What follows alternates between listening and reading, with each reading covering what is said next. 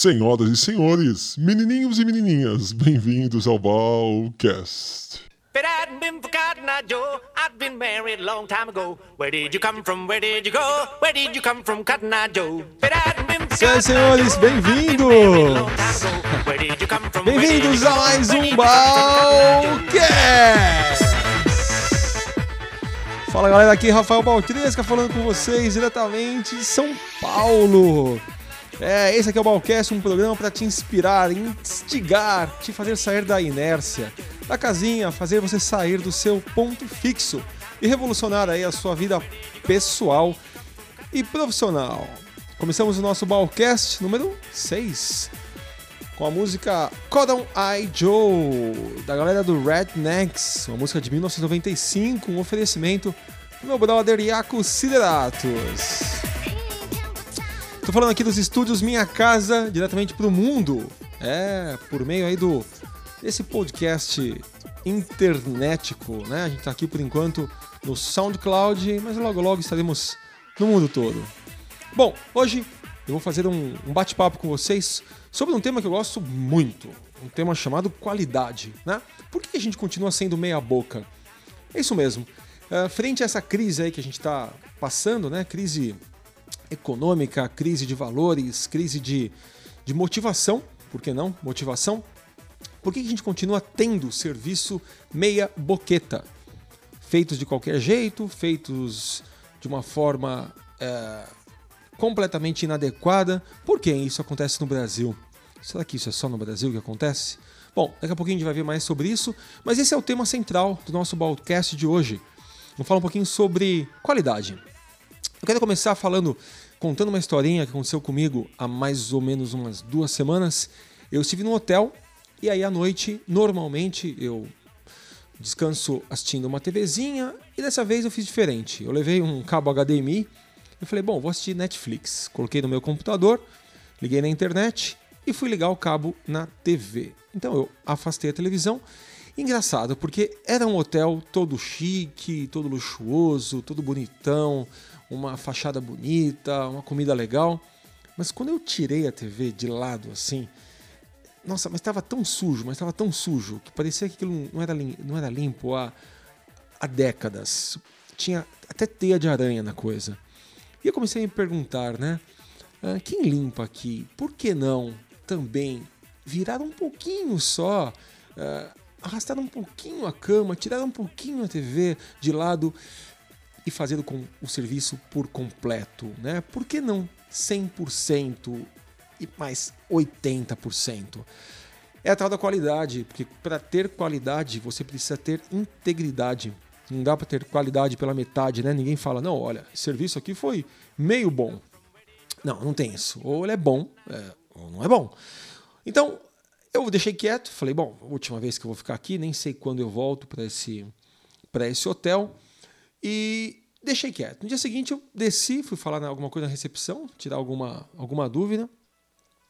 E de novo, meu queixo cai. Né? Quando o atendente me, me, me, me responde de uma forma grossa, parecia que ele não queria nem falar comigo, não olhava nos meus olhos. Eu virei para ele, eu falei: "Meu amigo, me fala uma coisa, você gosta de trabalhar aqui?" Aí ele ficou meio desconcertado, né, que você não espera uma pergunta dessa. Ele falou: Gosto, gosto. Eu falei: De 0 a 10, quanto você gosta de trabalhar aqui? E parecia aquele seriado do Chaves, sabe? Quando ele faz uma coisa com a cabeça e responde outra coisa. Ele falou: Não, eu gosto nota 8. E uma cara que dizia: Meu, quero ir para casa, não quero ficar aqui. Perguntinha, né? Por que, que a gente continua tendo serviços assim, meia boqueta no Brasil? A gente não pode esquecer que, quando a gente fala de qualidade, antes de tudo, é a percepção da qualidade. Tá? É a percepção. O hotel era incrível, a comida era maravilhosa, o lugar era bacana, estava tudo perfeito. Mas eu saio desse hotel com uma percepção de o hotel é ruim. Simplesmente por uma, uma televisão limpada mais ou menos, né? isso atrás dela, que poderia nem ter sido isso, poderia ter sido apenas um mau atendimento do, uh, do, do, do balconista, do recepcionista. Então o que a gente precisa entender como empresários e empreendedores. E aí não importa, cara, se você tem uma empresa ou não. Se você trabalha para alguém, você pode intraempreender também, né? Quer dizer, você pode eh, melhorar o seu processo. Então isso não é para quem tem empresa apenas, mas antes de tudo, melhorar a percepção do nosso serviço e do nosso produto. E percepção vai além do produto em si. Percepção tem a ver com o sorriso do atendente, tem a ver com o muito obrigado no começo, no fim, tem a ver com vou trocar sim o seu produto porque ele está com defeito e mesmo que você não tenha trazido, sei lá, o comprovante disso, daquilo, eu te conheço e eu vou fazer o melhor para te atender. É, é incrível quando você vê um esforço para atender bem e um esforço para atender mal. O base no Brasil, infelizmente, eu sou brasileiro, nesse ponto, não com orgulho. O básico é dificultar. A gente compra muito no Walmart e minto no Sans Club, também no Walmart, mas essa história do Sans Club. Eu fui lá mais ou menos uns dois meses. Eu tinha comprado uma vasilha que estava estragada. Ela ficou uns meses, eu tentei abrir, ela quebrou um, um pino, mas nem lembrava mais de nota fiscal, nem lembrava mais uh, quando eu tinha comprado. Eu fui até o Sans Club e falei, oh, amigo, eu comprei isso aqui, não sei há quanto tempo, talvez há cinco meses e seis, e quebrou. E não devia ter quebrado, porque essa tampa é para você abrir assim. Ele olhou e falou: Me dá um segundinho, você tirou sua nota fiscal? Eu falei: Não. Ele falou: hum, Você sabe mais ou menos o dia que você comprou? Eu falei: Não. Ele, pera só um pouquinho. Foi até o, o rapaz do lado e falou: Olha, dá uma olhada nesse produto, vê se é, é daqui da loja mesmo. O cara voltou depois de dois minutos e falou: Não, ele é daqui mesmo, deu para ver aqui pela embalagem, ele comprou daqui. E acabou. Sem nota fiscal, sem burocracia, sem nada. Ele falou: Tó, pega um outro produto ou você pega em em, em dinheiro, em crédito para comprar depois. É interessante quando você vê uma, uma força para o atendimento ser maravilhoso, para a experiência ser maravilhosa. E a gente está vivendo na era da experiência. A gente se esquece disso, que qualidade é muito mais que o produto, é muito mais do que você vende, é, é o como você vende, né? é a experiência antes e depois. Tem uma, uma, uma pesquisa aqui no, no Fantástico, né, que está aqui até no site da G1, cadê aqui, o Jornal Nacional. Incrível, eu, eu tenho certeza que você vai gostar. Dá uma olhadinha. É uma pesquisa sobre qualidade no atendimento. Resolveram fazer uma pesquisa para saber se os brasileiros, né, e os outros também, outros países, atendiam bem ou não. Foi uma pesquisa de simpatia. Vou deixar aqui o link para você aqui embaixo. Mas a pesquisa diz o seguinte: a headline aqui da, da notícia. Brasil fica em penúltimo em pesquisa sobre simpatia de vendedores. Então ficavam anotando se o vendedor era simpático ou não. E segundo eles, 79% sorriram, foram simpáticos, e o resto, mais ou menos 20%, não.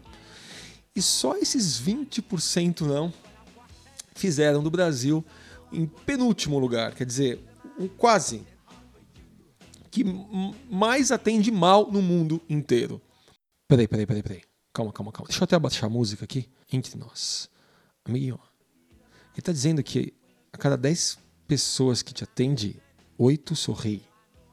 8. Não, não, não. Não é Brasil, né? Não é Brasil. Ele tá brincando. Mesmo assim, nós ficaríamos em penúltimo lugar. Para mim, cara, se 30% te atende bem, é muita gente. Infelizmente, esse é o Brasilzão que a gente vive. O mundo já sabe que a gente atende mal, a gente já sabe que atende mal. E aí eu pergunto, Deus, a gente não está em crise? Não estão dizendo isso? Que está tudo em crise, está tudo perdido? Cara, se a coisa tá ruim, maravilha. Porque está tudo ruim, cara. Se você é bom no que você faz, se você atende com qualidade, se você faz qualquer coisa com qualidade, você, você se, se destaca. É óbvio, você vai se destacar da população ruim. É, eu sempre falo para meus amigos, fala, cara, acorda, meu. Se está tudo ruim na sua empresa, dê graças a Deus e seja o melhor deles, porque aí você se, se destaca. A pergunta é: você está olhando a entrada dos seus clientes, tá? Quando eu falo entrada, é atendimento telefônico, ponto de venda, site uh, e a saída, né? O produto, o serviço, a pós-venda, a troca. Você está colocando olhos de lince nisso, porque se a percepção do seu serviço for ruim, não adianta, cara, o serviço em si, que não vão recontratar. Ponto. E quando a gente fala de, de, de qualidade, óbvio que a gente está falando de, em algo subjetivo. Subjetivo. Não dá para você falar de qualidade de uma forma objetiva. Não dá para você colocar num, num, num, como fala, numa planilha de Excel. Isso é, qualidade, é, tem qualidade, isso não tem. É subjetivo. Eu posso achar que o serviço foi maravilhoso e ele pode achar que não. Então, além de tudo isso, além de ter a má vontade, além de ninguém estar prestando a devida atenção nisso tudo, é um assunto subjetivo. Então eu me pergunto, né? E essa pergunta eu vou tentar discutir com você. Como que a gente faz, se a gente realmente quer que o nosso serviço seja maravilhoso, como que a gente faz para descobrir se ele está em bons níveis qualitativos? Como que a gente quebra, estoura essa bolha? Porque a gente acaba vivendo numa bolha. É a sua bolha, da sua percepção. Claro, se você viveu a vida inteira olhando para uma parede azul, mundo é azul. Então, como que a gente estoura essa bolha para saber se o que a gente está fazendo realmente tem qualidade? Bom, eu coloquei cinco itens. O primeiro é o mais básico. É você querer. É, é querer entrar no processo. É, é se motivar para melhorar o que você faz. O segundo é receber feedbacks. Então, force o seu cliente a te dar um feedback. É óbvio que se você coloca um panfletinho, responda se quiser, pouquíssimas pessoas vão parar e vão escrever: olha, eu achei isso bom, isso ruim. Por isso que eu acho interessante os feedbacks com reforço. Eu vi num hotel que achei maravilhoso, tava lá, pesquisa de satisfação. Eu vou perder meu tempo, pegar uma caneta e, e preencher? Eu não tô nem aí, cara. Sabe de uma coisa? Eu não volto nunca mais aqui. Mas tinha uma frase do lado que me fez parar o que eu estava fazendo, pegar e preencher. A frase era assim: Cada pessoa que preencher essa pesquisa, a cada pessoa, para cada pessoa, nós vamos doar, acho que eram 2 dólares ou, ou 3 dólares para uma entidade de caridade, para crianças não sei de onde. Então, eu sabia que aquele meu gesto, só de preencher a pesquisa, iria reverter um bem para alguém, podia ser para mim, se eu recebesse descontos, ou para uma outra pessoa, que no caso tinha umas crianças, sei lá de onde, que iriam receber esse dinheiro. Eu parei, peguei e preenchi. Pronto. O objetivo daí qual é? É óbvio, o objetivo é saber o que, que eu penso do hotel deles. Isso, cara, se você é inteligente, meu, putz grila, você saber que seu cliente pensa, você entender quais são os problemas que ele passou para melhorar, para ganhar mais clientes e para o cara voltar. Então, feedbacks com, com reforço. Terceiro, bom, terceiro é simples, né? Se a qualidade é subjetiva, você precisa elevar os seus padrões e conhecer coisas melhores do que você já faz. É óbvio. Então, se você está no setor alimentício, vá nos melhores restaurantes da sua cidade, do seu país, sei lá o quê. Se você trabalha aí no, no ramo, sei lá, hotelaria, visite os melhores hotéis, os mais cotados e assim por diante. Se você não melhorar o que você faz, se você não melhorar a, a, a sua, as, suas, um, as suas expectativas, se você não melhorar as suas, os seus padrões, você vai achar para sempre que o que você faz é a melhor coisa do mundo e aí dançou, cara. Você vai ficar preso aí nesse mundinho seu, nessa bolha para sempre. Quarto item, para você se ligar e sair aí dessa qualidade meia boca e encontrar padrões altíssimos. Tem um, amigo meu chamado Eduardo Carmelo que ele fala desse item, que é uma tal de gestão da singularidade. Ele tem até uma palestra que fala sobre isso. Que hoje em dia as pessoas querem ser únicas. Você gestão da singularidade é você dizer, cara, você é único e eu vou atender às suas expectativas. Então, muitas marcas já estão começando a fazer isso. É, é um carro personalizado, é uma capinha de celular com o nome do cliente, é um computador que já vem formatado da forma que a pessoa quer. Eu sei que não é fácil, a gente trabalhar na massa é muito mais fácil, só que quando a gente investe energia em tentar entender quem é o nosso público e como a gente pode deixar aquela experiência particularizada, a gente está ganhando muito mais do que uma massa. A gente está ganhando uh, indivíduos. E aí, cara, quando a pessoa se sente única, quando ela fala, cara, isso foi feito para mim, é uma experiência indescritível. Uma vez eu fui fazer uma reunião num cliente, faz tempo isso, e ainda coincidiu que era meu aniversário, dia 28 de novembro. Eu lembro que quando eu cheguei lá, bem na mesa que eu sentei, tinha uma plaquinha escrito assim: Bem-vindo, Rafael, que bom que você veio. Cara, fizeram uma plaquinha para mim. Isso é muito louco, bicho. Alguém parou e pensou em mim. Então, quando a gente tem um atendimento especial, um atendimento particularizado, a nossa experiência de compra ela é elevada a alturas, meus amigos. Quinto item é a tal do que eu falo sempre, eu vou falar isso em todo podcast, que é a tal da melhoria contínua, é de você se obrigar a fazer uma coisa, algo melhor hoje do que você fez ontem, e melhor, e melhor, e melhor, e melhor, e melhor, e melhor. Então, cinco itens. Primeiro item, queira fazer, né? dê um passo. Segundo item, feedbacks. Ouça, aprenda a ouvir. Para de ser de ser egocentrado, para de olhar só para a barriga, ouça o que os outros têm a dizer do seu produto, do seu serviço, do seu atendimento, da, da, do seu, sei lá do que, de, de, do seu de tudo, cara. Ouça. Terceiro, eleve seus padrões, conheça coisas incríveis.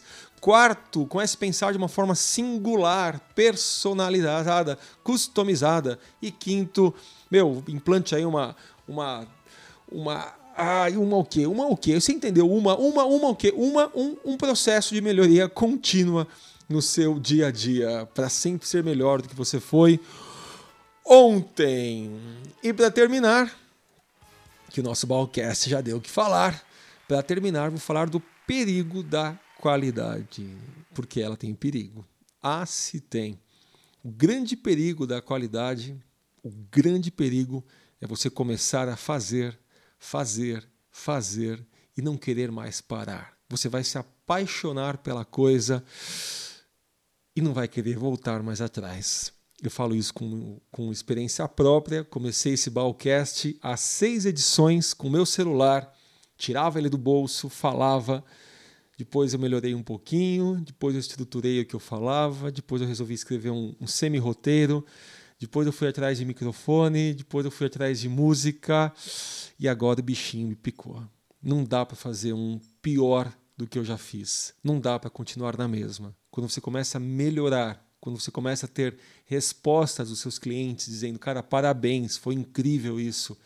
Esse é o perigo de você se apaixonar e não querer nunca mais voltar atrás.